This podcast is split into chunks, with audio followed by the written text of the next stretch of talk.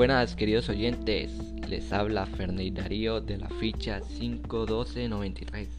Estamos de vuelta aquí el día de hoy hablando, hablaremos sobre fundamentos de administración, pero abarcaremos un tema en específico que será orígenes y evolución de las organizaciones. Se preguntarán, ¿para qué sirve esto? ¿Qué hace? ¿Qué busca? Bueno, para empezar, la evolución de las organizaciones es un intento de mejorar, adoptar y ajustar la estrategia y estructura de manera creciente o radical para acomodar los cambios que ocurren en el ambiente, pero hablemos un poco sobre cómo fue la trayectoria para llegar a este punto. Para llegar a este punto tuvo que pasar un tiempo, unas épocas, como, como lo son la época primitiva. Ahí todos los trabajadores trabajaban en equipo para poder alcanzar sus propósitos, como lo son la pesca, la caza y la recolección. En esta época los que tomaban y llevaban el liderazgo eran los papás, eran los que dirigían y decían que se tenía que hacer, que no, y cómo se tenían que hacer, eran los que se organizaban de todo. Luego, después de la época primitiva, viene el periodo agrícola.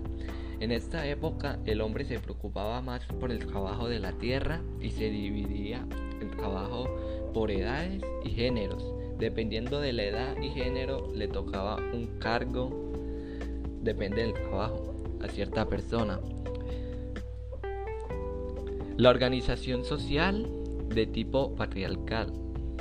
Aparece el Estado y da inicio a la civilización y surge la ciencia, la literatura, las religiones, la organización política y la escritura. Eso se da en, la, en el periodo agrícola. Ahí es donde se dan la política, la escritura, donde se empieza a ver las religiones. Después de la, del periodo agrícola viene la antigüedad grecolatina, Aparece el esclavismo, las bases eran sustentadas en la organización social, política y económica. En esta época se creó una baja en la producción por el trato humano ya que los esclavos recibían un trato no adecuado o a veces muchas veces lo explotaban laboralmente. Después de la antigüedad grecolatina viene la época feudal. En esa época feudal ocurren muchos cambios en este tiempo las relaciones sociales se caracterizaron por un régimen de servidumbre. En esta época mandaba el señor feudal y se vieron nuevos orígenes como talleres que se encargaban del trabajador. Después de la época feudal viene la edad moderna esta fue una época muy importante donde surgió el capitalismo comercial, cuyo objetivo era obtener ganancias en los bienes comerciales mediado por una economía centrada en el comercio. Después de la edad, moderna sale, viene la revolución industrial. En esta época pasan muchas cosas. En esta época aparecen nuevos inventos y se dan grandes cambios en proceso de producción y, en, esta, en esta época aparecen los talleres artesanales y se daba también mucho la explotación laboral de los trabajadores.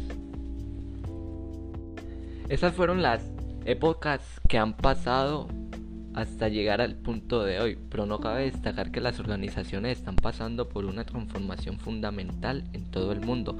Esta transformación se describe como una transición de un paradigma moderno a una paradigma de organizaciones postmodernas, donde podemos describir la forma en que, se, en que las empresas se están transformando alejándose de una administración jerárquica tradicional para llegar a una participación completa de todos los empleados. Esto siempre va a seguir cambiando, buscando nuevas ideas, estrategias y dando nuevos cargos en las organizaciones. para así satisfacer las necesidades.